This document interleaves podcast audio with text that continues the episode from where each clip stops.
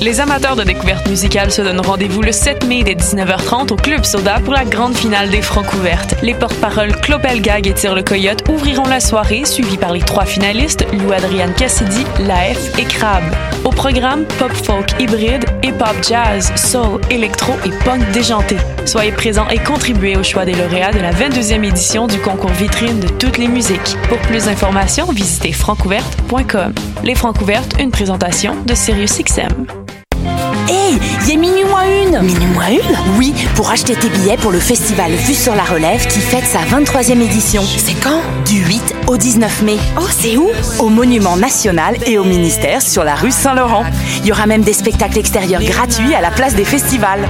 On est Minuit moins une, théâtre. Et on participe à Vue sur la Relève, festival pluridisciplinaire présenté par Québecor. On vous attend. Billets, vue sur la relève.com. Pool Hip Hop, c'est ta référence en matière de hip hop sur les ondes de choc.ca. Chaque semaine, entrevues, chroniques, actualités et mix thématiques te seront présentés dans une ambiance décontractée. Le meilleur du hip hop, ça se passe chaque semaine sur les ondes de choc.ca. Bonsoir ou bonjour, c'est Oxpo Puccino et vous êtes sur les ondes de choc. c'est pour ça que ça bouge comme ça. Oh fucker, c'est ça.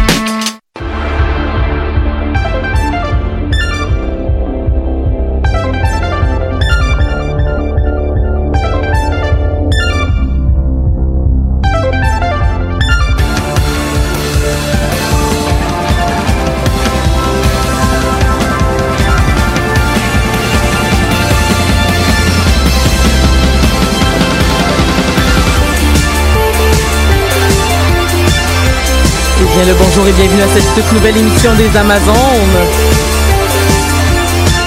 Qui, commence qui commence super de façon euh, comment je pourrais dire euh, émotive. Pas émotive mais genre alors, c'est les retrouvailles là. ça faisait longtemps qu'on n'avait pas vu euh, Jean-Michel Berthiaume de Pute de lutte. Euh, ben, dans mon cas ça faisait longtemps que je l'avais pas vu. Et euh, maintenant Pute de lutte euh, à choc.ca sera diffusé juste avant euh, les Amazones. Donc euh, c'est des retrouvailles qui vont se faire à chaque semaine. C'est merveilleux. C'est la joie. Euh, il y a du monde en studio. On parle de belles affaires. C'est ma fête la semaine prochaine. Comme tout tout est capoté. C'est le mois de mai. Il fait beau. Puis euh, c'est le mois de la BD puis en tout cas il y a plein de choses à dire mais on va commencer par se dire bonjour bonjour Mégane Allô, j'ai la bouche pleine. je me disais, t'étais parti dans ton euh, dans ton animation, là, je pouvais prendre une bouchée. ok ben passe Pascal Allô, ça va? Est-ce que tu m'entends? Je m'entends même pas, comme toujours, mais... Euh... ben, est-ce Non. que tu as le as-tu, Oui. as-tu levé le son Oui. de ok Euh, attends. Est-ce que tu m'entends? moi, moi, moi, je t'entends très bien Ok, ah, ok. Moi aussi, je t'entends très bien. C'est bon, ben je vous entends, mais je m'entends pas. Mais c'est tout le temps mon problème quand je viens ici, puis je suis tout le temps insécure, fait que... Bref. Mais j'ai remarqué, il y, a- il y a ces écouteurs-là, mais c'est comme, euh, tu sais, je suis aussi à CISM, puis je, je trouve vraiment que à CISM, je sais pas comment le son est fait, il, a- il a peut-être changé là, mais à un moment donné, j'avais remarqué la même chose. là. On dirait que toi, tu t'entends comme si t'étais dans une canisse, mais les autres, t'es entends super bien. Fait que, tu sais, mais je te garantis qu'on t'entend bien. Parfait, merci. Merci Euh, de me rassurer. mais non, c'est. On a aussi Marjorie Oui. qui est autour de la table. Oui, je Depuis vais de- m'inviter peut-être de temps en temps, vu que je suis à pute de lutte juste Ben, avant. Et voilà. Pourquoi pas? Marjorie, qui, qui ça fait longtemps qui, qui, qui, qui est sur notre groupe de travail, Oui. mais que c'est la première fois, je pense, qu'il est en Oui, ondes. effectivement. Mais Et- ça donnait jamais à cause de l'université, mais là, je suis libre pour quelques mercredis. Ben là, tu dois passer par euh, le traditionnel, euh, la traditionnelle présentation. Donc, euh, présente-toi. Qu'est-ce que tu fais dans la vie, Marjorie? Donc, ben, actuellement, je suis au baccalauréat en enseignement du français langue seconde. OK. Ici même à l'UCAM. Sinon, je suis effectivement une amatrice de lutte, comme ma présence à pute de lutte l'indique, et euh, de tout ce qui se fait. Je suis une fangirl. Je pense que je peux me, Mm. ouais, dans le- tous les sens du terme. Fait que quand un sujet va m'interpeller comme c'est le cas aujourd'hui, je risque de peut-être essayer de m'inviter de, de temps en temps. Ben, par- par- mais- et tu es plus que la bienvenue, donc euh, c'est c'est super. Et Mégane, Allô? t'as-tu fini ta bouchée? Oui, j'ai fini la bouchée. Elle était Yes. pas si grosse que ça. Ben, on passe la journée ensemble parce que là, on, on va parler aujourd'hui de, de- de- d'un sujet quelconque. Puis par- ensuite. Quelconque, oui. Ouais, c'est ça. parce les- Avant de tout spoiler, là. Ouais, parce que c'est pas écrit du tout sur le titre de la vidéo Facebook, ça sera pas écrit du tout dans le titre du podcast parce que je vais le faire sortir dans quatre semaines. Euh, Il y a pas, non, mais non, c'est pas vrai. Je, vais- durer la surprise. Ouais, non, on va faire comme s'il y avait un suspense. Euh, ça, ça, ça me fait sentir comme dans le live de la radio, puis j'aime bien ça. Oh. Puis ensuite, tantôt, on va parler de reboot. Oui, à Pop en stock. Oui. Donc, euh, J'ai à mon, 5 heures. j'ai mon macaron. C'est un très beau macaron. Ben merci, je l'ai acheté euh, au Comic Con. euh, C'est ça, je me demandais où t'avais pu trouver un macaron de reboot en 2018. Je, je l'ai pogné au Comic Con dans une espèce de. C'est vraiment cool. C'est une fille qui a comme un, un, un stand de macarons. Puis elle fait juste ça. Tu sais, fait que dans le fond, t'as as un Ah, mais je catalogue. pense que je sais de quel stand tu parles. mais tu sais, tu choisis. ta- elle a un catalogue, tu choisis, tu dis je veux le, le ça. Puis euh, elle te le fait sur place. Puis elle te dit voilà. Parce qu'elle a comme toutes les. les, les- le- le- elle, a, elle a tout le stock pour faire un macaron. ouais, ouais. Mais elle a aussi comme les cartons qui vont dans le macaron. Comme on en, on en a un peu de toutes les sortes. Fait que. C'est Un cela. peu comme les stands à t-shirts, là. Un avec peu. le catalogue, ouais. Exactement. Fait que c'est c'est c'est c'est c'est là que je l'ai pogné puis en fait, c'est que je crois que c'était en 2006 ou en 2007, j'ai croisé un un gars qui avait le le macaron de Reboot sur son sac. Puis ça faisait depuis ce temps-là que je rêvais d'en avoir un. Et, et, et tout ça s'est réalisé euh, au Comic-Con 2017. Alors euh, voilà, des fois il faut croire en ses rêves. Faut les réaliser aussi. Oui, il faut, il faut, il faut arriver à les réaliser. Euh, Aujourd'hui, euh, on va parler de quelque chose de, de, de, de bien fantastique. En fait, euh, ni- ce n'est ni plus ni moins que l'un des plus grands succès au box-office de tous les temps. C'est euh, c'est aussi, là, j'essaie de régler les choses à l'ordinateur pendant que je vous dis ça. C'est aussi donc un des films les plus attendus, un build-up de 10 ans, euh, ni plus ni moins. Euh, on va parler donc de les Avengeurs, la guerre de l'infini. C'est ça dit- en français? Je pense que oui. Mais bon, bref, on l'a, moi je l'ai pas vu en français. Fait que le- Avengers Infinity War, euh, il y a beaucoup de stock. euh, fait qu'il y a pas Bon, de chronique. Il y a pas, il y a pas de chronique aujourd'hui. Euh, est-ce que quelqu'un euh, pff, là tout le monde rit de mon hostie de mot là, mais regarde, euh, si vous nous écoutez en ce moment dans le live Facebook et que vous avez pas encore écouté le film, il va avoir moult divulgateurs. À partir de maintenant. à partir de maintenant, genre, on va vous dire tout le monde qui meurt. Fait que si vous voulez pas le savoir, Il y en a du monde. il y en a du monde. Mais en tout cas, ça, ça, ça, je vais faire ma montée de lait plus tard sur genre. En tout cas, bref, euh, le, le, le, le, le overdrame de, de comme, ouais, mais en tout cas. Trop, trop de monde qui meurt puis genre l'exercice que j'ai fait en sortant du cinéma c'est d'aller sur la page IMDb de tous les acteurs puis voir qui était crédité dans les prochains films de Ouais, Marvel c'est comme tout le monde qui meurt entre guillemets. là. ouais exactement Des grosses guillemets. mais là il y a des gens qui s'entendent pas sur il y a probablement des gens qui ont eu des morts définitives Mhm. Oui, oui, probablement. Fait que là, on, on, on pourra en, euh, en reparler euh, éventuellement. Mais est-ce que quelqu'un voudrait nous résumer? Le film, Non, le MCU complet. Oh, non, ok. non, non, non, non. Mais en, en- gros, euh, nous faire une petite ligne du temps peut-être sur qu'est-ce qui s'est passé dans le film, euh, comme, tu sais, en gros, ou qu'est-ce qui a mené à ça, comme présenter peut-être Thanos aussi, ça pourrait être une bonne façon de de faire? Ben, surtout que Thanos, c'est quand même le, presque le personnage principal du Ouais. film, tellement il y a de personnages dedans, donc on le voit beaucoup. Mhm. Euh, mais là, bon, vous me Mais tout regardez- converge autour de Ouais, Thanos ça. aussi, Mhm. là. Puis ils ont réussi quand même à créer un, vilain, ce qui avait de la misère à faire pendant Ouais. dix ans. Un vilain comme de qualité malgré le, le peu de dialogue que les personnages ont, parce que comme Pascal l'a dit, il y a vraiment beaucoup de monde. Donc c'est comme malgré le fait qu'il y ait peu de dialogue, on dirait que Thanos a réussi à avoir une profondeur en tant que personnage qu'on avait rarement vu, peut-être avec Killmonger dans Mhm. euh, dans Black Panther, mais c'était pas mal tout là. Mhm. Puis en général, le MCU a un peu de la misère à créer des bons vilains. ouais. Puis Des vrais vilains, parce que Ouais, c'est un Loki qui est plus rendu comme un, un anti-héros, là. Ouais, ben, c'est même, il me semble, plus ça avance, plus il est carrément un Ben, comic relief Uh-huh. aussi. Ouais, exact. Plus, euh, parce que, en tout Mais cas, le dans le dernier... Mais là, plus maintenant parce qu'il est mort. Uh-huh. bon, voilà un premier. Ouais. Mais ça c'est au début en plus du Ouais, film. là. genre les dix premières minutes. Uh-huh. Ouais, Mais ah, c'est mais c'est pas la première fois que Loki meurt. Non, mais ça a l'air mais qu'il c'est un- meurt comme C'est ça. un Ouais. feeling Oui, définitif, mais ça. euh, j'ai lu quelqu'un me dire hier, j'ai oublié c'est quoi le, le- le- sa, sa nationalité si on veut là, mais quand il est bleu, Niflheim. c'est ça. C'est Euh, c'est un c'est un elfe genre kind Exactement, of, donc- de glace. Quand quand il se présente à Thanos, il met l'accent sur ça. Puis quand il se fait étrangler, il reste dans sa forme euh, Asgardienne, si on veut. Donc il devient pas bleu. Est-ce que c'est parce qu'il a quand même trouvé un truc pour pas mourir ou il est vraiment Ou mort? ont mourant, juste- il devrait reprendre sa forme? Ben, il me semble que oui, possiblement, mais Hmm. peut-être pas non plus. Mais bon, je veux pas mettre de faux Un peu, un peu espoirs, comme dans, ouais, j'ai oublié son nom, euh, dans les X-Men, là. Mhm. Ah oui, oui. Mystique. Oui, Ouais. un peu comme Mystique Ouais. dans Ah les ouais, X-Men ok. où quand elle, elle, elle- elle se concentre plus pour garder une forme humaine, elle redevient bleue aussi. Là. Mm.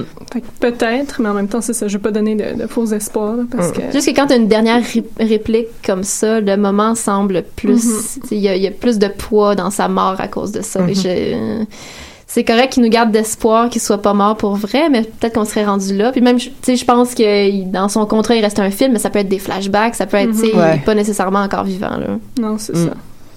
Mais ça, on peut, je sais pas, je pense qu'on est comme l'éléphant dans la salle, puis on veut pas trop en parler, mais on- je pense que c'est le truc le plus émotionnel, toutes les morts. Mhm.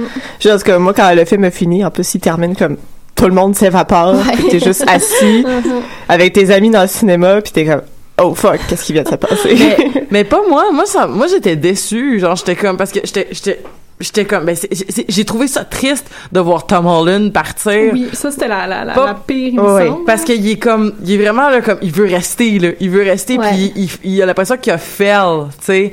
Et là, c'est- triste de voir les gens devant la mort, Ouais. euh, je trouve. Oui, Mais parce qu'il en a conscience, il comprend, c'est- qu'il se passe quelque chose. Puis de voir Tony, et je suis déçue d'avoir pas vu plus de Tony Stark désespéré sa planète tout seul. Genre, Ouais. j'aurais pris 30 secondes de plus juste pour faire comme le, je suis devant Nebula, Mm. puis j'ai plus rien, puis j'ai Mais toutes mes amis. Ça revient au point que je, je, je discutais avec Jean-Michel justement que les Rousseau ont un petit peu de misère avec le- les, les moments dramatiques. T'sais, ils sont bons avec la comédie, mais pour un poids dramatique, ça leur échappe souvent. Euh, Mhm. il, il manque quelque chose. Mais ils prennent pas le temps, justement, ça, de créer ces moments-là. de créer l'attention. Tu sais, ce que, ce que- ce qu'il avait réussi à faire dans Harry Potter 7.1. Ouais. Ben, il y avait des moments de long livre. silence, mais tu sais, il y avait des moments de long Oui, silence, des moments de, de lourdeur, puis ça, ça aurait été un bon film, je pense, pour en mettre, tu sais, puis... Ouais, effectivement. En même temps, le film aurait duré 5 heures. Ben, il y a oui, ça, y a ça aussi. Mais tu sais, ça aurait pu être une demi-heure de plus aussi. Oui. là, ça aurait tué personne. là. Non.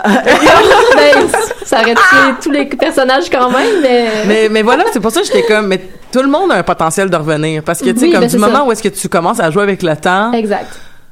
Comme tout est possible, genre, ça se pourrait, ça se pourrait Mm-hmm. que, euh, que juste ceux qui ont disparu par la, l'espèce de, tu sais, de, de, de, de, de, de- de- de- d'évaporation, là, si on veut, Ouais. de, de tomber en cendres, vont peut-être renaître comme des phénix, comme dans le deuxième. Ça, on sait pas s'ils Ouais. sont morts ou s'ils sont comme plus dans la réalité. Tu sais, Il y a comme une espèce de, de gray Ouais. line aussi. Ça Ouais. sont peut-être dans la Soul Stone aussi. Ben, c'est ça aussi, Mhm. ouais. Il y a, il y a avec la, la fin, euh, la post-credit scene aussi, avec... euh, euh, on Captain voit Marvel. Nick Fury, puis là, il, il y a un Padgett, puis il, Ouais. pa- il page euh, Captain Marvel. Captain Marvel. qui vient de me hype Captain Marvel comme foi. Ah oui, oui. Comme, Ouais. Mais en même temps, il y a beaucoup de théories qui disent qu'avec Captain Marvel, ils vont pouvoir retourner dans le passé et recréer une timeline un peu comme à la... encore les X-Men, j'ai des blancs Ouais. euh, autour Euh, des- Days of the Future Past. Ouais, exactement, là, puis de recréer une nouvelle timeline où ils vont pouvoir rétablir ça. Euh, une autre théorie dit que toutes les personnes qui sont mortes dans Infinity Wars euh, vont revenir, mais toutes les personnes qui restent vont mourir éventuellement, comme une espèce de retour du balancier euh, où les gens qui restent vont essayer de les sauver, mais ils vont être coincés comme dans un Mm. univers parallèle. Fait qu'il y a plein de théories comme ça qui disent que ah mais non ils sont pas finalement ils sont pas morts pour de vrai faut juste savoir où est-ce que ça va s'en aller après Tu vois, c'est des théories que j'avais pas du tout envisagé euh, justement Mhm. que ça aurait pu être comme mettons, c'est pas qu'ils vont être pas morts, mais comme c'est pas qu'ils seront ressuscités dans le même univers. C'est vraiment intéressant comme comme avec la présence des multivers, ben peut-être que comme ils vont plus jamais se rencontrer ou peut-être qu'ils vont finir par se rencontrer dans un Avengers 4 genre ou 5. Ça fait un peu à la. Doctor Who là où Ouais. ils sont Ouais. coincés dans deux univers différents Et c'est ajouté autour de la table si je pouvais allumer son son son micro. En fait, mon ami complice depuis longtemps, Mathieu Aube. Allô? Allô Mathieu? Allô? qui peut mettre une croix sur une, pro- une autre émission de, pod- Oui, de podcast oui, oui. qu'il s'est euh, où il s'est invité. À mon tableau de chasse. Mathieu, je suis vraiment contente que tu sois là ce matin. Oui. En retard, est-ce que Oui, tu as eu un problème peu, de euh, un beau lendemain de veille, euh, puis un cellulaire puis de pile qui a pas sonné à mon Oh. réveil matin, malheureusement. Est-ce que c'était encore avec t'étais encore avec Sir Pathétique? Non, j'étais pas avec Cire Pathétique. Samedi, Cire Pathétique. Ah oui, juste pour manquer ma fête. C'est pas grave, Mais, tu viendras la euh, semaine prochaine. Je viendrai puis je me rattraperai euh, pour le petit Le- retard. Tu viendras payer un shot au medley. C'est OK. bon, ça. Euh, oui, on était rendu où dans la vie? Oui, c'est ça, les morts dans Infinity Ouais. Wars. Euh, mais c'est ça, donc l'impact, euh, j'ai pas eu autant de peine que si, mettons, il y avait pas eu justement toute, toute la, la, la- la possibilité que ces gens-là puissent revenir puis que cette possibilité-là soit, Ouais. soit excessivement élevée mais euh, j'ai trouvé j'ai trouvé qu'il y avait un, un thème vraiment récurrent à travers tout le film mais comme vraiment récurrent puis c'est le thème du sacrifice.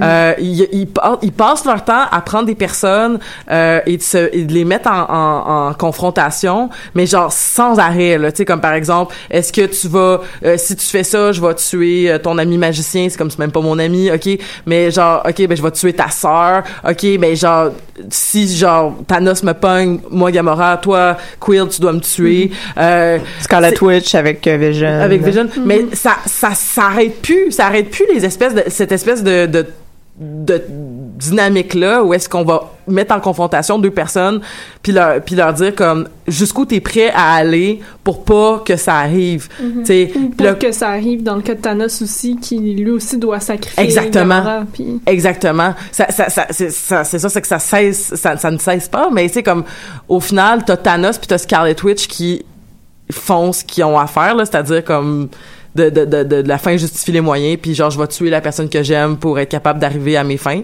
Ceci dit, j'ai un, j'ai un bon feeling quand même que Doctor Strange n'est pas mort pour rien, puis Mhm. qui dit qu'il a vu des Ouais, ben, c'est- 14 c'est ça qu'on parlait Ah, ben, que t'arrives. voilà. Mais Je pour rajouter là-dessus, euh, je pense que ouais. c'est pas un vrai sacrifice. Ben, c'est un sacrifice qu'il a fait, mais c'est pas un vrai sacrifice. Ah, je. Ça, ça le langue. sachant que c'était. il Mais tu fallait vois, je que pensais pas- C'est ça, c'est dans je pensais pas à ce sens-là. sacrifice-là, mais c'est, ah, mais je comprends ce que tu veux dire, parce que là, il a dit comme, ok, non, euh, sauve Tony Stark, puis je vais te donner la pierre Ouais, du temps. C'est ça. Il aurait jamais donné que- la pierre aussi facilement Non, que c'est ça. Puis surtout, pendant tout le long du film, il, dit vraiment à Tony Stark, genre, si jamais ça c'est entre toi puis la, la pierre, ça, tu sais, je te sacrifie sans hésitation. C'est pas ça qu'il a dit. C'est pas ça qu'il a dit. Ses mots exacts, c'est genre, si c'est entre la pierre, le garçon ou toi, le garçon étant Spider-Man puis euh, Iron Man, euh, il est comme euh, je, je n'hésiterai pas. Puis c'était intéressant quand même comme utilisation des mots parce que là comme je n'hésiterai pas, mais c'est comme là on, on comprend qu'il veut probablement dire que c'est la pierre qui va choisir, mais c'est pas c'est pas comme je sais pas comment le dire là, mais c'est pas euh, vu que c'est pas ça qu'il a dit, c'est comme tu peux C'est pas explicite. c'est pas explicite. Mais en même temps, tu sais, il disait qu'il avait vu dans toutes les, les possibilités 14 avec la, millions. ouais, les 14 millions euh, 505 possibilités, une affaire de même, qu'il y avait juste un moyen et clairement, moi je l'avais interprété comme ça, euh, dans cette vision-là, euh, pour qu'il gagne, comme il dit, il fallait que Tony Stark soit en vie. Ouais, c'est ça. C'est ça, et c'est le seul moyen. Alors que, donc, la menace que Tony Stark meurt était synonyme justement d'un échec éventuel, donc il a préféré sacrifier la pierre parce qu'il savait qu'il fallait que ça se passe comme ça, dans le fond. Hey, pendant qu'on est ces théories, ça vous tente-tu d'aller écouter les théories de Marie-Christine, qui, peut- qui peut pas être là, mais qui nous a envoyé un fichier audio que j'ai pas écouté, fait que je sais pas comment que ça sonne, mais qui nous a envoyé un fichier audio, euh, donc euh, de, de, de, de, de, de par son dog sitting qu'elle fait. Euh, on va aller écouter donc ce que, ce que Marie-Christine a à dire. Bon matin à tous, bon matin mes très chères Amazones. Je me trouve loin de vous ce matin, mais je ne pouvais pas manquer une chance de me prononcer un temps soit peu sur l'événement cinématographique geek de l'année. C'est ma chronique, c'est moi qui décide c'est quoi l'événement cinématographique geek de l'année. Quelle aventure que ce film. Euh, j'ai vécu toute une palette d'émotions. Autant vous dire que ma traditionnelle poutine post-film Marvel avec mon grand frère était anormalement silencieuse alors que les larmes séchaient encore sur mes joues. Euh, j'ai hâte de vous entendre parler. Donc, je serai brève et je passerai tout de suite à ma chronique qui serait un petit top 3 de mes théories pour euh, Avengers 4. Moi, ce que j'aime encore plus que de parler d'un film, c'est d'émettre les théories pour la suite. Ben déjà, le titre de Avengers 4 euh, nous est inconnu. Euh, au début, les deux films euh, s'appelaient Infinity War partie 1 et 2. Ça a été changé et on nous a dit qu'ils attendent que le public ait digéré Infinity War avant d'annoncer le titre.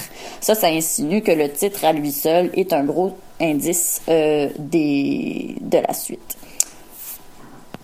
Aussi, on peut pas faire comme si euh, on connaissait pas beaucoup de détails sur les productions, les pré-productions des films, puis aussi euh, les contrats des acteurs. Euh, fait que c'est difficile d'ignorer ça euh, dans mes prédictions. Alors, euh, ma première prédiction, euh, euh, la position 3, euh, c'est celle que j'ai faite en sortant du cinéma. C'est peut-être la moins étoffée. Euh, je pense qu'il y aura très certainement un retour dans le temps d'une manière ou d'une autre. Bon, je pense que tout le monde pense comme ça.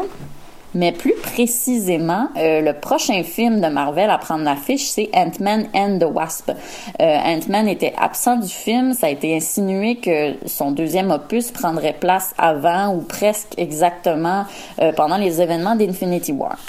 On sait également que après que Scott ait réussi à entrer dans le Quantum Realm, euh, Hank Pym et Hope euh, sont déterminés à en savoir plus et découvrir si oui ou non euh, la Wasp originale est encore en vie.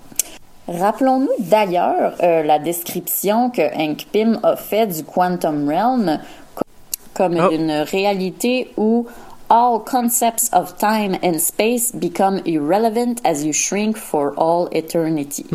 Rapidement, une réalité où tout concept de temps et d'espace n'ont plus aucune signification. J'ai pas fait de cours en traduction, je m'excuse. Or, on sait que Scott a réussi à ne pas rétrécir pour toute l'éternité et à revenir euh, dans la réalité euh, que l'on connaît dans le MCU. J'aimais donc la théorie que s'ils prennent euh, le chemin euh, du fameux retour dans le temps, on arrange tout, tout est beau, euh, ce serait effectué par Scott et ses acolytes euh, afin d'empêcher certains, sinon tous les événements d'Infinity War. Moi, personnellement, je pense pas qu'il faut tout régler avec le voyage dans le temps, sinon le film perdrait de son poids. Mais je pense que il doit avoir une logique au fait que Ant-Man sort euh, prochainement.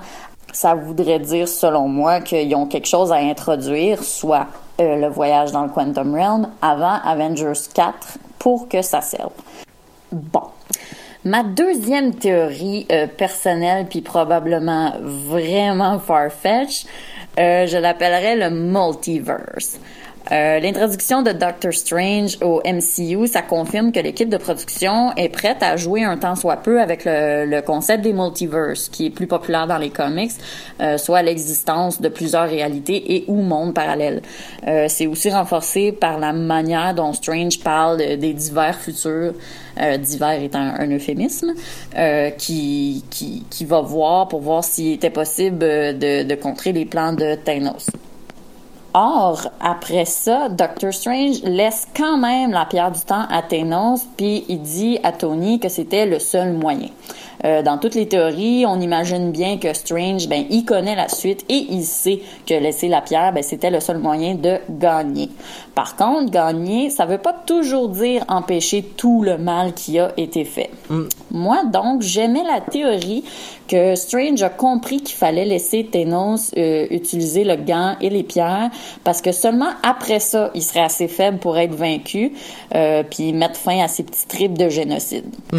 Parce que à la fin du film, ben le gant de Thanos, euh, il a l'air un petit peu euh, désuet.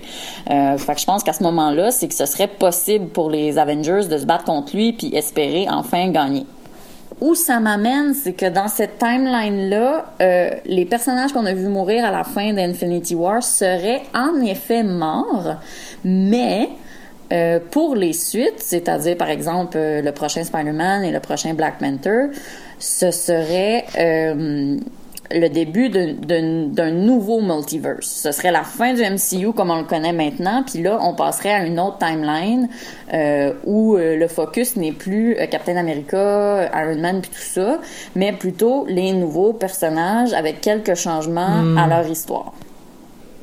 J'entends déjà le, petit silence sceptique. Honnêtement, moi-même, je pense pas que c'est vraiment ça qui va se passer, mais c'est une théorie que, que, j'ai bien aimé euh, euh, retourner dans ma tête. Alors maintenant, drum roll, ma première théorie. En fait, c'est pas la mienne, je peux pas me l'approprier parce qu'en fait, euh, je l'ai trouvée sur internet dans un très court article pour Bustle qui a été écrit par Emma Lord. Puis c'est vraiment ma préférée à date. Euh, comme l'auteur, moi, j'ai pas cessé de me questionner sur le fait que les personnages qu'on a vus mourir à la fin, ben c'est des acteurs que veut, veut pas, on le sait qu'ils ont déjà signé puis que leurs films sont en pré-production. C'est plate, mais je peux pas faire semblant de pas le savoir. Puis de pas savoir que les personnages en fait qui sont encore vivants à la fin d'Infinity War, ben c'est les acteurs qui, euh, d'autant qu'on le sait, leur contrat est terminé. Alors, la ligne de dialogue essentielle à cette théorie, puis qui va vous donner toutes les feels, euh, c'est celle de Captain America quand Vision offre de se sacrifier pour détruire la pierre à tout prix. Euh, il dit « We don't trade lives ». En fait, selon Emma Lord, c'est exactement ce qui arriverait. Cette théorie-là veut que tous les Avengers qui sont en fait vivants à la fin d'In- d'Infinity War vont sacrifier leur vie ou plutôt les échanger pour leurs acolytes qui sont tombés au combat. Très rapidement, ce serait, mettons, Steve échangerait sa vie pour euh, Bucky, euh, Tony pour celle de Peter Parker ou Pepper, parce que hein, on ne sait pas s'il est encore vivant, euh, Nebula pour Gamora, etc., etc. Donc, bref, les survivants d'Infinity War, ce serait en fait ceux qui sont destinés à mourir. Euh, moi, cette théorie-là, je l'adore, euh, je, la supporte à 100%, mais euh, l'article, il finit là.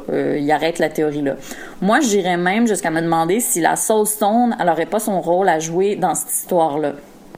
Parce que si on prend juste les, les, les, les, les films, ben le pouvoir des Infinity Stones, ils sont extrêmement puissants, mais il n'y a pas... euh, il a pas, mettons, de grandes explications de cette pierre-là fait ça comme ça, comme ça, comme ça, puis elle peut pas faire ci, ci, ça. Oui, c'est vrai. Donc, euh, rendu là, moi, ben, ce qu'on sait pour la Soul Stone, par exemple, c'est que pour l'obtenir, ça demandait un grand sacrifice. Ça demandait le sacrifice de ce que la personne aimait le plus. Et donc, qu'est-ce qui nous dit que euh, ces sacrifices-là, l'esprit des victimes de Thanos, par exemple, se retrouverait pas enfermé dans la pierre, euh, puis que ce serait pas comme ça finalement que les Avengers réussiraient euh, à échanger leur vie pour celle de ceux qui seraient enfermés dans la Soul Stone. Parce que si on part du principe que ce qui leur est le plus cher, les personnes qui leur sont le plus chères sont enfermées dans la Soul Stone, ben après ça, quel sacrifice leur reste-t-il à part leur propre vie? Hein? Ce qui me fait penser aussi que cette petite théorie-là pourrait tenir la route, c'est une des dernières scènes euh, où euh, Thanos se retrouve dans une espèce de rêverie où il voit la petite Gamora euh, venir à lui puis lui demander s'il a réussi son plan. Ça pourrait juste être un petit rêve éveillé ou ça pourrait être une manifestation de l'esprit de Gamora qui est prisonnière de la Soul Stone finalement. Mais bon, là, le temps file. euh, c'est des théories sur lesquelles je pourrais divaguer pendant de longues minutes, euh, mais j'ai gardé ça euh, assez short and sweet parce que je veux vous laisser le temps de parler de ce, ce grand film de Marvel qui est quand même l'aboutissement de dix années de films. Donc, euh, je vous écoute en parler, puis si jamais vous voulez parler de théories toutes plus folles les unes que les autres, on ira prendre un café, ça va me faire plaisir. Merci les Amazones, à vous la parole. Merci, euh, Marie-Christine. Là, j'ai vraiment des choses à dire, OK? Parce que la, la, la dernière... sa troisième. Oui, oui, mais c'est parce que l'affaire, c'est que je- moi, là, l'affaire que je me suis dit quand je, je, je- j'avais vu ce, ce petit genre de rêve-là de Thanos à la fin, justement, où Gamora, lui, Gamora enfant, lui, lui, lui demande qu'est-ce que t'as, qu'est-ce que t'as réussi? Oui, qu'est-ce que ça t'a coûté? Tout. Que- Ce qui, est- ce, qui est, qui est- ce qui est fucking un beau dialogue, là. Euh, mais ça me faisait penser, en fait, à- aux scènes dans Black Panther, quand les, les, les Mm. personnes euh, s'en allaient visiter leur, Ouais. euh, leur, leur lignée Mhm. ancestrale, Mhm. euh, qui ça donnait à, à ce que, ce que j'ai trouvé super intéressant parce que tu sais comme mettons le grand arbre avec les panthères noires donc euh, quand T'Challa y va et l'autre vilain que je suis crissement pas bonne avec les noms de personnages Killmonger.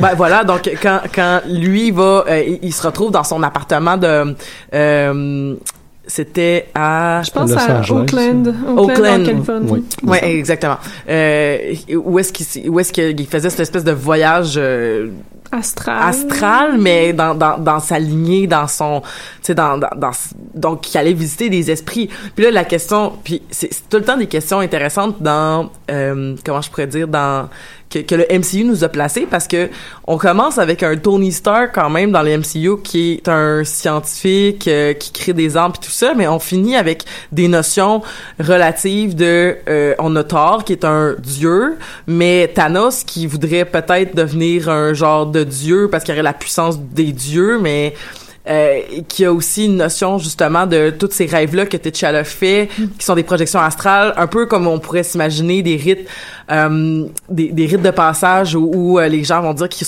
vont s'aller dans la forêt pendant des semaines puis qu'ils vont avoir une vision puis là ben tu sais est-ce que l'expérience est vraiment là ou pas? Euh, on pourrait scientifiquement essayer de, la- de, de l'expliquer mais on pourrait aussi juste se dire comme ben dans l'univers de Marvel ça existe. Je veux dire il y a des il y a des sorciers je veux dire il y a, il y a des dieux il y a plein d'affaires. Donc là de se dire que potentiellement que quand T'Challa parlait avec son père, euh, il parlait vraiment à son père puis il était vraiment là, tu sais. Et là de se dire comme ben peut-être que Thanos parle vraiment à Gamora puis que c'est pas juste justement comme du cinéma de OK, on va faire une espèce de scène symbolique de whatever, tu sais là on est comme c'est vraiment en train d'arriver.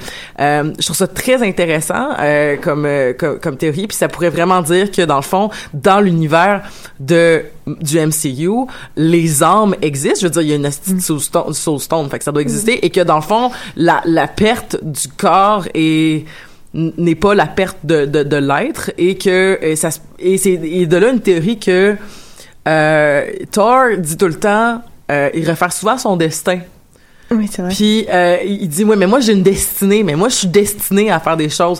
Puis là tu te dis comme ouais mais la grande question de la, du libre arbitre versus euh, euh, le- le- le- la destinée puis tout ça, euh, si on est déterminé puis tout ça. Puis je veux dire ça, on le connaît pas les règles du MCU. On sait pas si dans, dans le MCU comme la destinée est est, est, est is a thing puis que dans le fond tout est écrit d'avance puis que Mais techniquement, tout est écrit d'avance. Ouais. C'est c'est une fiction. Fait que Mais- c'est comme, on, on, Ouais, mais là, on- c'est méta, là. On tombe quasiment dans le métafictionnel parce qu'on fait de la métaphysique de toute façon. Oui, oui.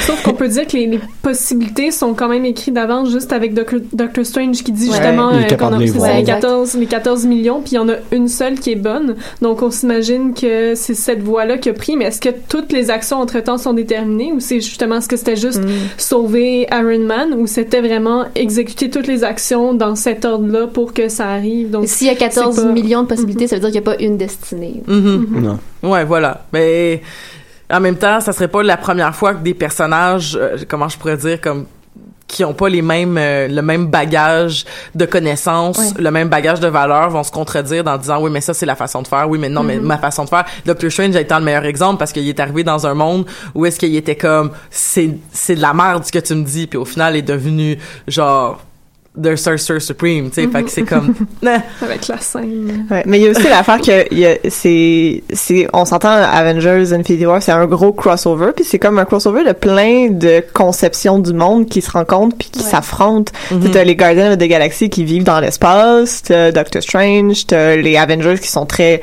terrestres. Euh, puis là il y a toutes ces t'as tout euh, Wakanda au complet puis on, ça se rencontre puis on, on essaie de faire fonctionner ça ensemble comme un casse-tête, comme essayer d'interpréter une culture dans une autre, mais peut-être qu'au fond, c'est vraiment juste l'effet du crossover qui fait que ça fonctionne pas. Hmm. Mais en même temps, c'est pas grave si ça fonctionne pas. Parce que la façon même c'est présenté dans le film visuellement, c'est comme si c'était toutes Mm. des réalités différentes. C'est vrai. Carrément. C'est vrai. Ils ont gardé euh, souvent l'esthétique des films originaux. Là, la première scène, quand tu vois les gardiens de la galaxie, Mhm. c'est une des seules scènes. en- en- dans le film au complet, il y a deux chansons originales qui ont été utilisées, celle de Black Panther, puis la chanson qui est utilisée par euh, les, les gardiens de la galaxie. Fait que tu gardes vraiment l'esthétique inhérente au film original. Les scènes de Thor sont tout le temps super sombres. Euh, Avec Spider-Man euh, dans New York aussi. C'est ça. euh, Ouais, ouais, ouais. Captain America, c'est très gris. Ouais. C'est vrai. Ouais. Puis euh, ben on retrouve euh, on retourne à Wakanda qui est juste Oui. Mhm. majestueux Ouais. as usual. oh mon dieu. Euh, là, parce que parce que j'ai vu j'ai fait le marathon MCU dans les derniers quatre mois pour euh, me préparer à Infinity War. Euh, je pensais que ça se ferait super rapidement puis finalement euh, la vie fait que ça a super été euh, ça tout a été retardé. Tout ça pour dire que j'ai vu Black Panther genre la semaine passée. Oh. Et genre, j'étais flabbergasté. genre, j'étais, j'étais comme, c'est vraiment un excellent vilain, justement. Puis ça, ça me donne envie de parler de, ta- de, de, de Thanos. On parlait du fait que c'était un bon vilain. Euh, Jean-Michel Berthiaume, euh, qu'on a dr- name droppé vraiment souvent euh, aujourd'hui, euh, disait que le problème avec les films, la cinématographie de la bande dessinée, c'est que euh, les, trames narratives sont toutes des trames narratives qui datent. Euh, C'est-à-dire qu'on va pas prendre, euh, alors que les bandes dessinées sont souvent collées sur les problématiques d'actualité comme d'aujourd'hui. On va avoir donc des, au niveau social, au niveau des revendications, au niveau des sujets, au niveau de, de tu sais comme les enjeux sociaux des bandes dessinées sont souvent très collés sur ce qui se passe actuellement, alors que les films vont souvent parler, comment je pourrais dire de de vieilles problématiques ou du moins de quelque chose qui est beaucoup moins euh, Plus général. plus général plus mais moins euh, Qui s'étend sur plusieurs décennies, souvent. Mhm. Mais tu sais comme qui, qui- tu sais comme par exemple euh, un des bons exemples, je pense c'est les Batman's Returns, euh, ben, Bat- Batman Returns, euh, Black Knight puis euh, l'autre là, Rise of the whatever, je me rappelle plus là, mais les films de Nolan, là, puis que tu sais que justement tu sais qu'on parle d'enjeux de tu sais comme de surveillance puis de choses comme ça qui étaient comme plus d'actualité, comme ben, qui est toujours d'actualité, mais qui était comme traité différemment dans les bandes dessinées puis que ça représente plus comment c'est traité dans les bandes dessinées de l'époque que comment ça serait traité aujourd'hui comme sujet.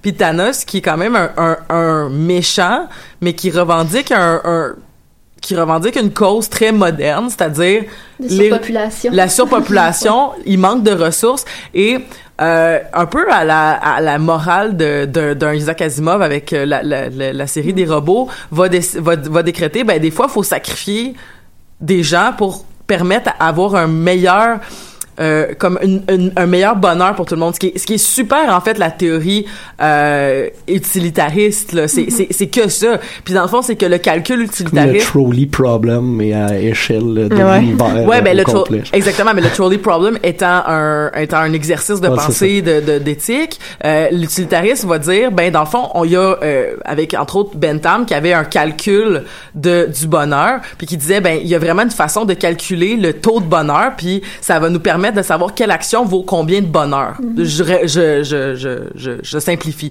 mais là Thanos qu'est-ce qu'il se dit? C'est vaut mieux que y ait moitié moins de monde, mais que la moitié qui reste soit vraiment confortable dans un esprit. C'est pas pour rien là, que la dernière scène d'Infinity War, c'est un Thanos qui est assis dans une cabane en train de regarder un beau paysage, puis c'est calme, puis c'est beau, puis ça a l'air un peu euh, de comment je pourrais dire d'un, oasis, d'un Éden. Tu sais, ça a l'air vraiment comme super euh, paradisiaque là, quand même comme vision, ou du moins comme c'est peut-être la vision de Thanos qui est dans le paradis, c'est-à-dire juste comme des ressources, de la nature, euh, puis pas de guerre, puis pas de dans le fond, qu'il est arrivé à ses fins comme ça. Mais je trouve intéressant quand même de questionner, un, dans le fond, un méchant qui est quand même, qui est quand même motivé par des motivations qui seraient probablement qui font partie de nos valeurs à, à- à beaucoup de personnes autour de la table puis beaucoup de personnes qui pourraient nous écouter tu sais à quel C'est ouais, c'est des questions de l'environ- environnementaliste qui sont très, très actuelles, Mhm. là, de savoir qu'est-ce qu'on fait avec tout ce monde-là. Mais tu sais, il fait- est-ce qu'il le fait vraiment pour, pour vraiment le confort de ces gens-là ou il le fait pour son confort à lui? Parce que Hmm, surtout, il me bonne semble, je disais, il est devenu l'homme, ben, l'homme, la- la- l'entité la, plus puissante de l'univers, ou presque. là. Donc, euh, avec, avec ces cinq pierres, il y, a une, il y a une pierre qui contrôle la réalité. Il pourrait fournir des ressources à l'univers en entier avec ça. sa- son gant, tu sais, plutôt que de tuer la moitié de l'univers. Donc, c'est- fait ça par manque d'imagination.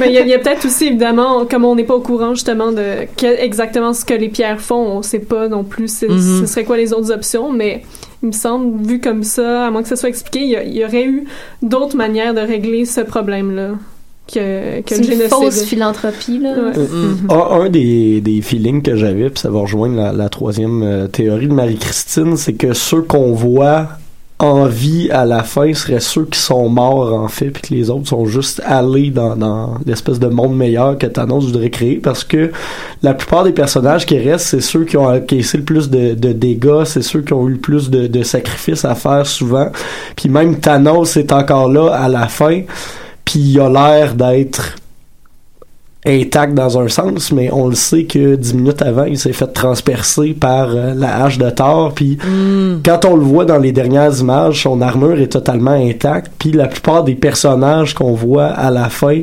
sont aussi intacts. Fait que j'avais j'avais un feeling que dans un sens, ceux qui restent, c'est des personnages qui sont un peu peut-être déjà Attends, mais c'est- mort. J'ai-tu comme mal compris la théorie comme de Marie-Christine, puis que dans le fond, ce que tu dis, c'est que Thanos, il y a pas... Non, c'est une variante. de- Mais c'est super ce intéressant. Ce que tu dis, c'est que dans le fond, il a pas détruit la moitié de l'univers, il a juste comme pris la moitié de l'univers, il l'a tassé puis il a créé un univers à côté. C'est un peu ça que je pense, genre. Ce qui est vraiment intéressant en fait. ceux qui restent, ce seraient ceux qui, qui, qui dans le fond, seraient plus ceux qu'on on considérait peut-être en vie. là. Wow. Ouais. Mais c'est vraiment fascinant là, de se dire comme dans le fond comme tout le monde est sauvé, c'est juste que les gens sont comme Ils peuvent plus se voir. Séparés, ouais, C'est ça. Comme comme on parce que de, de, de mémoire, euh, dans un film où c'était peut-être dans les BD qu'ils en parlaient, mais euh, les, les, les pierres auraient leur propre volonté? Dans un sens, puis Ok. pourraient décider de faire quelque chose indépendamment. C'était dans une série de BD où, dans le fond, euh, certains membres des Avengers réussissent à contrôler l'ensemble des pierres euh, avant que Thanos réussisse à les prendre. un peu comme l'anneau unique là, genre tu sais, il y a, il y a Genre, sa qui aurait propre- sa propre volonté Ok. puis qui pourrait faire un peu ce qu'elle veut cette pierre là. Fait que je pense qu'il y aurait peut-être ça qui pourrait euh, qui pourrait arriver. Hmm. Hey, c'est vraiment fascinant. Mhm. Les pierres auraient trouvé un compromis. Genre Ah. Ouais, c'est vrai que c'était vraiment cool. Mais je trouve ça intéressant parce que je lisais, euh, je lisais euh, aussi que dans le fond, là, ce qu'on est en train de voir, tu sais, comme justement, comme qu'on est passé de super-héros très, hop là, le micro il est parti. mais il est vraiment parti. bye bye le micro. Euh, non, mais c'est ça, c'est qu'il y a vraiment comme une une tendance qui va être prise dans les prochains films de, euh, dans, dans les prochains films de de, de Marvel, d'après euh, ce que j'ai lu c'est que avec une possibilité que les pro- les prochaines trames narratives en fait vont tourner autour de la euh, comment ça s'appelle? Donc de la ligne euh, de la de la trame narrative des des éternels que je connais pas beaucoup que je je- j'étais allé lire après après avoir vu cette théorie là mais ce qui vraiment annonce que la majorité des films de Marvel qui vont passer dans les dix prochaines années, maintenant qu'on vient de passer dix années de cascade et de et de d'action, on va tomber plus dans quelque chose de cosmique, puis quelque chose qui va vraiment jouer justement sur le multivers, mais qui va être in- immensément plus important qu'on l'a déjà vu. Fait que je trouve ça quand même intéressant de se dire comme ben peut-être que les- je sais pas, qu'il y a peut-être un goût de passer à autre chose, alors qu'il y a quand même un renouveau cinématographique. Pas un renouveau, excuse-moi, euh, c'est vraiment pas le terme que je voulais utiliser. Il y a vraiment un retour aux sources au niveau cinématographique dans la prochaine année. Lorsque justement tu regardes le, le film Avengers, les, c'était quoi les annonces? Écoute, t'avais des annonces de euh, Mission Impossible Fallout qui a l'air d'être du vieux cinéma là. Genre j'ai regardé ça, j'étais comme my god, j'ai l'impression de regarder le premier Triple X là, genre c'est comme c'est mais tu sais c'est comme c'est du vieux cinéma d'action là, tu sais comme c'est on est rendu mais il me semble qu'on est rendu ailleurs, puis c'est peut-être que le MCU est rendu, il est rendu ailleurs, puis on va aller faire autre chose que des films de de spectacle, tu sais. Ouais, mais c'est sûr que là, à date, ça, ça fait 10 ans, mais ça commence à se sentir dans les dernières années. Le MCU s'essouffle beaucoup. Oui, oui. Et, et ça, c'est à force de traîner tous ces personnages-là. Fait que sinon, je me demande vraiment qu'est-ce qui va se passer. Parce que mon premier feeling en sortant du film, c'était Ah, cool, ça a fait un beau ménage. Puis Mais après, j'ai fait ah mais non mais ils sont pas morts. Shit, qu'est-ce qu'on va faire avec tout ce monde-là? Maintenant qu'ils se connaissent tous, maintenant que toutes leurs trames narratives sont entrecroisées, qu'est-ce qui va arriver, qu'est-ce qu'est-ce qui va Ben, il faut placer Captain Marvel aussi là-dedans. Uh-huh. Il va avoir un rôle majeur à jouer, vu que c'est comme la plus forte Hey. ever. La scène Donc, de- C'est sûr que. La scène post-générique, là, t'as-tu hype Captain Marvel, pas rien qu'un peu? Non, mais pour vrai, là, genre, j'étais comme, ah, ça va être cool, un nouveau film de Marvel. Puis là, genre, pour vrai, après ça, j'ai fait comment, mais je veux voir ce film-là. qui va se un film qui va se dérouler dans, dans, dans les années 1990, en fait, puis qui va donc, qui va expliquer, donc, le, le, le début de, de, de Captain Marvel, qui, dans le fond, au moment des actions d'Infinity War, Captain Marvel existe, mais est dans l'espace à quelque part puis elle Ouais. chill. Fait que là, je trouve ça super intéressant justement parce que le device euh, euh, que- La Padgett. la Padgett qu'utilise euh, Nick Fury est vraiment comme ça pourrait dater de 90 Ouais, ouais, justement, tu sais avec comme l'espèce de, de petit feeling qu'on avait sur nos anciens MP3 là, tu sais Ah, comme oui. c'est c'est ouais, c'est vraiment fascinant. J'ai j'ai là j'ai hâte de voir ce film là. Je pense qu'en plus, ça risque de beaucoup parler de la, de la création du Shield un peu, puis des premières actions euh, de Nick Fury avec des super-héros. Fait que ça Mm. risque d'être assez intéressant comme film pour placer ce qui va venir, mais pour placer ce qui est venu avant aussi. genre. espèce de sequel, prequel Genre, en même temps. Là. Mais Ouais. ça, ça fait avec ce que tu disais, Elisabeth, c'est vraiment un, un retour aux sources avec Captain Marvel, puis on, on retravaille un peu la, la trame narrative qu'on a développée pour lui donner une certaine profondeur. Mm. là.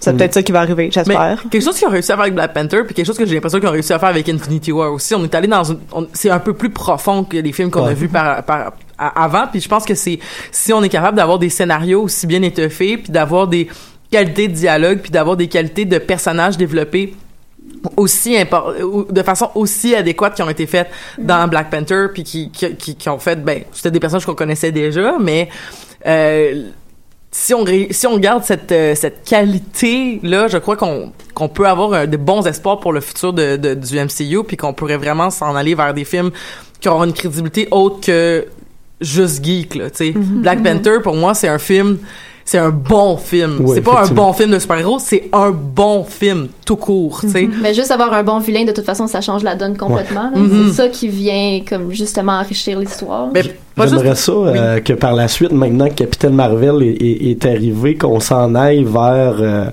un des arcs de Marvel qui était euh, Secret Wars, Mm. où on a les cris, qui est dans le fond une race extraterrestre, donc Captain Marvel fait partie, décide d'infiltrer la Terre en se déguisant en humain pour éventuellement contrôler ses ressources, puis c'était un- une série de bandes dessinées où justement il y avait Bon, là, c'est, plus vieux. C'était surtout pour faire un parallèle, entre autres, avec le macartisme aux, aux États-Unis, mais il y aurait moyen de faire quelque chose d'assez intéressant avec qui est un, qui est une vraie personne, qui est une fausse personne, c'est quoi mes convictions Mm. par rapport à la population, par rapport à mes amis, tout ça. Il y aurait quelque chose d'intéressant à faire, je pense. Puis le fait que là, il y a eu une ouverture avec Spider-Man, mais là, pour l'instant, il y a pas, euh, c'est pas encore discuté qu'il y ait une ouverture avec les X-Men, mais ça pourrait aller tout chercher des espèces de, sais, l'espèce de trame de comme justement là, comme tout le monde s'entre, s'entre, s'entretue ou tout le monde s'entre-juge, du moins parce que genre c'est comme, je sais pas toi derrière ce que tu me présentes, si t'es pas un mutant. C'est ça. là, je sais pas si t'es un extraterrestre. Ben, c'est exactement ça. C'est, c'est, c'est vraiment cool d'avoir comme justement d'aller peut-être rechercher ce,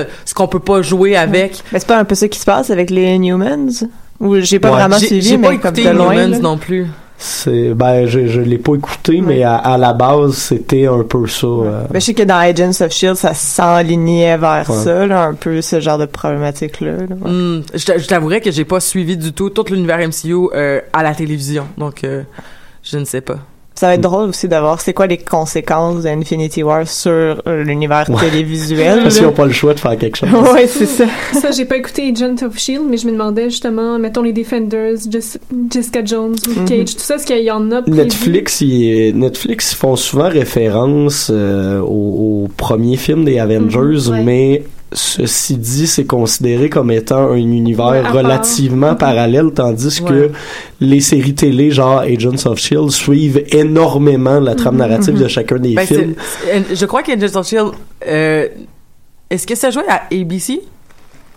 Quelque chose comme ça. Parce que. ABC appartenant au studio Disney, Ouais, ben. Marvel Studio aussi, tu sais, ça peut expliquer pourquoi il y a Ils expliquent pas mal de choses, ils introduisent beaucoup de personnages qui seraient nécessaires à la compréhension des films, des choses comme ça. J'ai pas euh, tellement suivi la la série, mais j'ai regardé quelques épisodes pour justement mieux comprendre des, des choses qu'on voit dans les films. Puis Mm. celle-là, je pense qu'elle va être énormément affectée là, dans, Ouais, dans c'est les ça. dans les prochaines euh, saisons.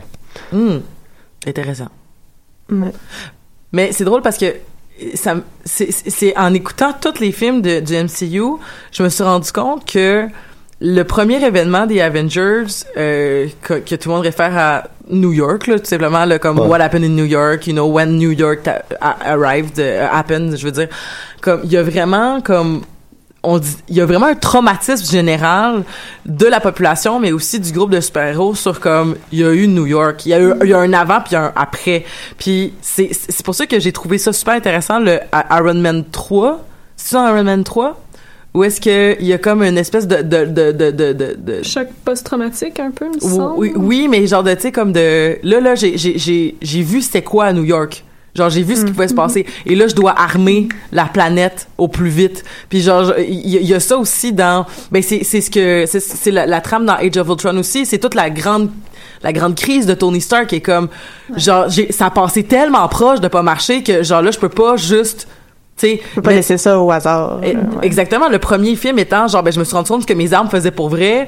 Euh, là je vais tu sais comme je vais virer tout de, de, de tout au tout puis je vais devenir un héros parce que je je- c'est pas vrai que je vais laisser du monde crever par mes armes. Ben là là c'est comme là je peux pas laisser personne derrière, je peux pas laisser personne crever, tu sais puis et, et d'où la toute le- le- l'espèce de relation qu'il y avait intéressante avec Tom Holland où est-ce que Spider-Man Peter Parker en tout cas bref appelons-le comme on veut mais tu sais comme on va le il y a quelque chose du mentorat mais il y a quelque chose aussi de la tu sais il y a quelque chose d'un peu euh, je sais pas, je veux pas dire malsain là, mais il y a vraiment une espèce de de de de, de fixation sur ce personnage là, puis sur comme euh, son, son espèce de tu sais genre je vais je vais je vais le Mais il paterne, là. Ouais, il, ouais. Veut, il veut comme s'occuper de lui. C'est un peu genre. Le pattern, on dirait qu'il Ouais. met, euh, qu'il se dit si Si lui il est Peter correct, Parker fail, genre moi, je- ça, ça prouve un Ouais. peu que j'ai rien réussi dans la vie. là. Mais en même temps, le MCU, puis ça fait un bout que je vais en parler, mais a vraiment euh, une euh, surreprésentation de paternité malsaine. Ouais. là. puis je pense que ce, ce- cette dynamique-là en fait partie parce que c'est comme il a investi Peter Parker de toute sa responsabilité paternelle alors que Peter Parker il a jamais demandé ça. Là. non Il, il, il a pas demandé là, des armures, il a pas demandé d'être paterné par euh, Tony Stark. Et il y a euh, dans Guardian of the Galaxy 2 le père de Peter Quill qui est comme une planète. ouais Ego ouais. qui est un excellent nom pour une personne euh, Ouais. comme lui Ah, c'est Puis excellent. même, euh, puis même Yondu, qui est son Ouais. père Ouais, adoptif, ouais, ouais. qui c'est quand même toxique aussi, là. Même He may be your father, but he's not your daddy. Mais. euh, Et Thanos Ouais, dans Gamora. Infinity War où on a vu un peu plus comme Mais dans tu- le développement du personnage. Mais on pourrait parler aussi donc de on pourrait par- parler aussi de tu sais comme euh, le, le tout la- la- le- ce que représente euh, euh, le- Odin, euh, Odin. on pourrait Ouais, parler oui. on pourrait parler aussi de justement le papa Stark comment il a pas tout le temps été là puis tout ça Euh, et là je voulais dire de quoi puis j'ai complètement continue excuse-moi. En fait, juste pour conclure, finalement, le MCU, c'est juste des daddy issues tout le long. Presque. Ouais, c'est ça, mais c'était intéressant de voir euh, parce que je, je vous avais partagé un article là-dessus euh, sur la relation entre Gamora et Thanos et comment euh, cette relation d'abus dans l'enfance euh, devient très problématique parce que il y a encore des sentiments d'amour pour la personne qui t'a abusé dans ton enfance, puis c'est super bien représenté, mais en peu de scènes Ouais. de comment cette ambiguïté-là peut euh, habiter quelqu'un qui a vécu des abus par ses parents. Donc, euh, je trouvais ça, ça- puis ça l'ajoutait justement à la dimension de profondeur du vilain, où ce que on avait un peu la compassion en même temps que de la haine et euh, du mépris pour lui. Hmm. Fait que, T'as un peu les deux Ouais. côtés de la médaille. T'as Nebula, t'as Nebula Ouais. qui s'en est sorti dans un sens, puis, puis Gamora qui est encore aux prises avec ces problèmes-là. Fait que tout à fait je trouve que la, la, la dichotomie entre les deux personnages était encore plus frappante dans ce film-là, puis encore plus importante dans un sens, je pense, pour... euh, Mais on parlait, on parlait de représentation de la paternité euh, de Tony Stark. En fait, j'essaie de trouver le nom du personnage, mais il y a un personnage qui va être de retour, qui, qui est casté officiellement pour le prochain Avengers. Mais là, je cherche ça, son nom, je vais le trouver. Donnez-moi deux. secondes. Ah oui, c'est le le jeune Harley Kinner qui va être de retour aussi dans Avengers 4. Je sais pas si vous vous rappelez dans euh, dans Iron Man 3 quand Iron Man il tombe. ah, c'est le petit gars. C'est euh, le petit gars, genre que tu sais comme qui ramasse Tony Stark, qui a plus rien, puis que là il il il l'aide à euh, il l'aide à comme se rebâtir un espèce de, de costume de, de, de fortune parce que dans euh, ou à, à comme réparer le costume qu'il y avait parce que euh, y a, y a plus rien, il y a pas d'argent, il y a pas de téléphone, puis euh, là il, est décrété comme disparu mort en fait après avoir été attaqué par le le, le Mandarin.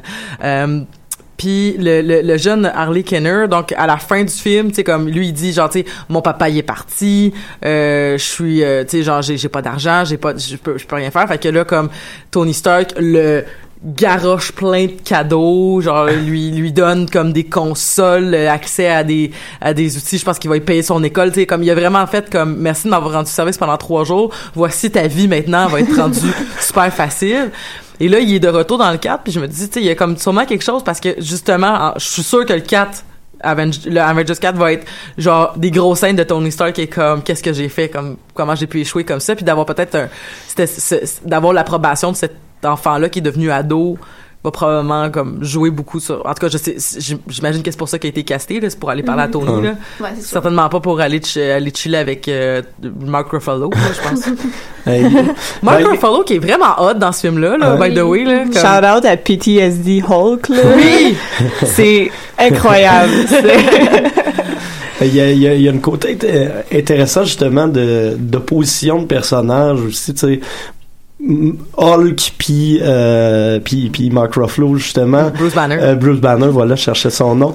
Mais t'as aussi euh, une espèce de grosse tension entre Iron Man puis Captain America qui est là tout le film sans qu'ils ne se croisent jamais. J'ai vraiment hâte de voir la prochaine confrontation entre les deux quand on va arriver dans, dans Avengers 4 t'as énormément de d'opposition de personnages qui ne sont pas dites textuellement mais qui sont là puis qui préparent des choses intéressantes pour la suite. Ben, euh, puis la, la tension Captain America, Tony Stark est- existe depuis Avengers Oh 1. oui, non, c'est ça, mais là, ça vient d'atteindre d'autres proportions. Là. Je pense que les deux vont probablement être dans une optique de « Hey, c'est de ma faute si tout est arrivé. » Puis... euh, Les qui- deux qui vont va- peut-être faire un, un concours pour qui va Ouais, se c'est ça. qui- sacrifier en C'est c'est premier. qui le pire. Puis... euh, Non, c'est moi qui va tout de... Ouais. Pour vrai, ça, ça me fait penser à certaines scènes de GN, là, que comme, quand, quand tout le monde va être le héros en même temps, là, souvent, ça... C'était Stark qui s'est sacrifié dans Avengers 1. Là, ça va être le tour de, de, de Captain America. Genre. ouais. Euh, j'ai, non, ça, ça, c'est, cette espèce de dualité-là va être intéressante pour, tu sais, juste pour ramener quelque chose parce que oui, là, c'est intéressant parce qu'on a mis plein de personnages euh, en relation qu'on n'avait jamais vu. On vient de faire de mettre un univers au complet ensemble, mais il y a beaucoup de problèmes qui étaient pas réglés dans les derniers films qu'il faut venir faut venir clore la porte avant de, de sortir certains de ces personnages-là Mm. pour le reste du MCU. Là. Fait que je pense que ça va être une espèce de de beau film de conclusion du- d'une époque plus que Avengers Infinity War 1 a pu l'être. Mhm. Fait que finalement, si les Rousseau sont capables de travailler sur l'écriture d'une scène dramatique, on est en train de dire que Avengers 4 va être rochant. Ouais, j'ai j'ai- j'ai un bon feeling. euh. Mais j'ai, euh, en sachant pertinemment que la en tout cas moi en sortant du film en, fa- en faisant comme ben c'est clair que la moitié des gens que je viens de mourir c'est sûr qu'ils reviennent fait que whatevs mais les- toutes les théories qu'on a entendues en fait me me, me hype beaucoup à la finale du quatrième Avengers qui Oui, je crois ça. que lui va être Oui. va nous fendre le Mhm, cœur genre définitivement euh, ou peut-être que ça va finir bien euh, rose bleu pâquerette et tout ça euh, on sait pas là mais comme Ouais, visiblement, ils sont prêts à nous déstabiliser là, avec ce Mhm. qu'ils ont fait là. Fait que... Ouais. un genre de Game of Thrones. euh, Ouais, c'est ça. En tout cas, ce qui a l'air pas mal certain, d'après moi, c'est que les, les Avengers originaux vont. Ben, c'est ça, ils ont, ils ont plus de Mhm. Contrat, donc c'est ça. Donc, Ben, ils vont en garder certains. Là. Je pense qu'ils voulaient faire un standalone movie de, de Black Widow euh, ouais, dans ça les fait- prochaines Ça années. fait comme 5 ans Ouais. qu'on parle, puis ça ça, c'est vrai, ça, c'est vrai. euh, hmm. Parce que c'est ça, à la, à la toute fin, en fait, c'est vraiment les Avengers originaux qui restent, Mhm. avec d'autres personnages aussi, comme Rocket, mais il y a vraiment, il y a, il y a Captain, il y a Iron Man, Ouais. Hulk, Black Widow aussi, Thor aussi. Mais les New Avengers risquent Mhm. justement d'arriver avec euh, Scarlet Witch, avec Spider-Man, Mhm. avec euh, j'ai envie de parler de Peter Dinklage Black, Black Panther. Oui. parce que je regarde le temps qui reste. Hey, Peter Un géant Dinklage. en c'est drôle. là. Mais en fait, c'est- c'est vraiment drôle parce que moi, je, je, je connais pas beaucoup l'univers de Thor en tant que, que, que, œuvre de bande dessinée, mais je tripe sur la mythologie nordique, mais vraiment solide. Et ce qui est vraiment intéressant, c'est que les forgerons des Scandinaves, de, toute la, mythologie nordique, ce sont des nains. Mais quand on décrit les nains, dans, dans les, ils sont pas petits. Ça a Ouais. jamais été dit que les nains sont petits à l'intérieur de la mythologie scandinave. Les nains, c'est c'est une race, comme les elfes, comme euh, d'autres d'autres races qui pourraient exister dans dans cette espèce d'univers là de multivers, parce que le le- le- le- l'univers des l'univers des de, de, la, de la mytho- de la mythologie nordique est un univers de multi c'est c'est des multivers il y a neuf mondes. Et euh, je, trou- je trouvais ça intéressant que euh, que, que justement il présente le un, un, un acteur qui a, qui s'adonne à une personne de petite taille qui joue un nain mais vu que les nains sont jamais décrits comme petits ils l'ont fait comme vraiment fucking huge parce que c'est des êtres hyper puissants qui ont créé les plus grands artefacts Ouais. de la mythologie. Donc c'est c'est vraiment très cool. Puis je me rappelle pas de son nom. Je je pourrais aller checker sur euh, sur euh, IMDB, mais je crois que c'est il porte un des noms de des, des parce que les quatre nains les plus puissants de ce monde-là, c'est les nains qui sont rappropriés, qui sont appro- qui sont euh, euh, attachés aux points cardinaux. Fait que je pense qu'il y a un de ces noms-là, mais je suis plus sûr. En tout cas, voilà. Un dernier mot, vu qu'on s'en va vers la fin. Il y a eu le retour de Red Skull. J'ai hâte au retour Ouais. des Barons Zemo. Parce qu'il il- il peut pas servir à rien, là. Va falloir qu'il serve à de quoi éventuellement. C'était vraiment surprenant, ça. oui, mais c'était, c'est, je pense que c'était nécessaire puis c'était Ouais. cool à voir quand même. C'était comme, ah ben tabarnouche, Ouais. check qui qui là. Ben, on- ben merci beaucoup euh, à, à Marie-Christine qui nous a envoyé une, cr- une, une chronique. Merci beaucoup aux gens en studio. Donc, merci Marjorie. Merci à Mathieu. Donc, euh, une nouvelle recrue, mais au plaisir de vous revoir tous les deux à l'émission. Et euh, merci beaucoup Pascal. Merci beaucoup Megan. Merci On à toi. On se revoit tantôt pour parler de Reboot cet après-midi. Donc, euh, en Oui. direct de Pop en stock. Euh, Là-dessus, je vous souhaite une belle semaine. Moi, la semaine prochaine, c'est ma fête. Fait qu'on va parler de Buffy. Puis c'est ça qui se passe. Puis je vous aime beaucoup et à bientôt. Bye.